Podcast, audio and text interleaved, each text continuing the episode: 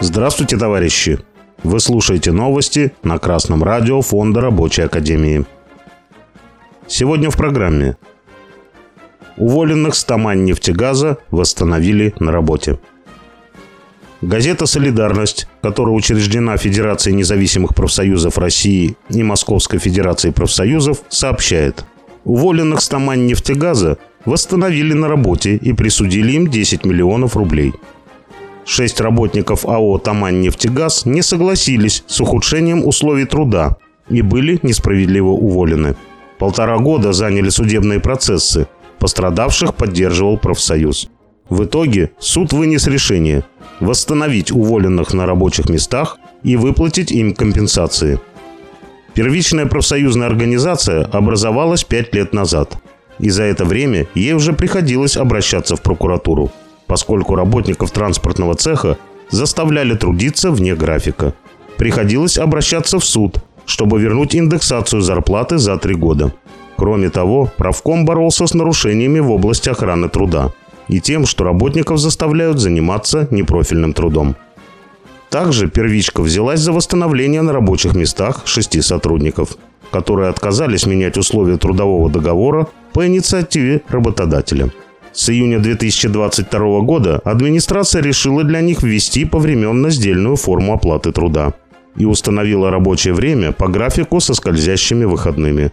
При переходе на новую систему оплаты труда работники теряли около 30% дохода.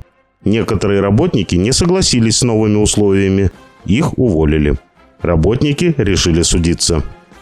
В итоге Темрюкский районный суд Краснодарского края постановил – Отменить приказы о прекращении трудовых договоров. Работников восстановить в должности.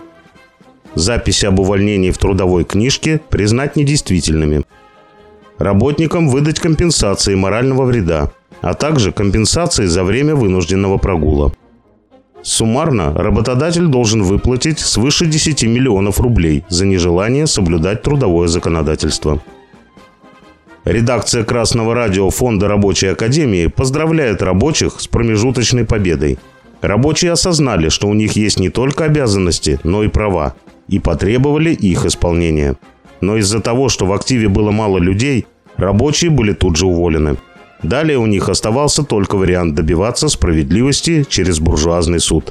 Фактически из борьбы за завоевание большинства в коллективе они были выбиты на неопределенный срок – и тем самым актив профсоюза оказался обезглавлен.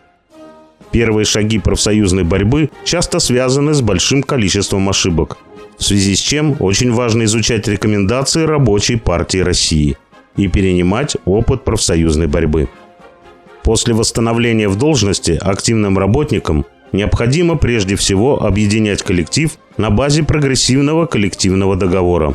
В коллективном договоре должно быть прописано в том числе и запрет на увольнение без согласования с правкомом. Газета «Солидарность» сообщила, что членство в профсоюзе выросло до 500 человек. Это большая масса трудящихся, которая при должной организации способна добиться больших успехов. А без крепкой рабочей организации администрация предприятия так и будет продолжать ухудшать условия труда. Успехов, товарищи рабочие! Дорогу осилит идущий. С вами был Беркутов Марк с коммунистическим приветом из Маловишера.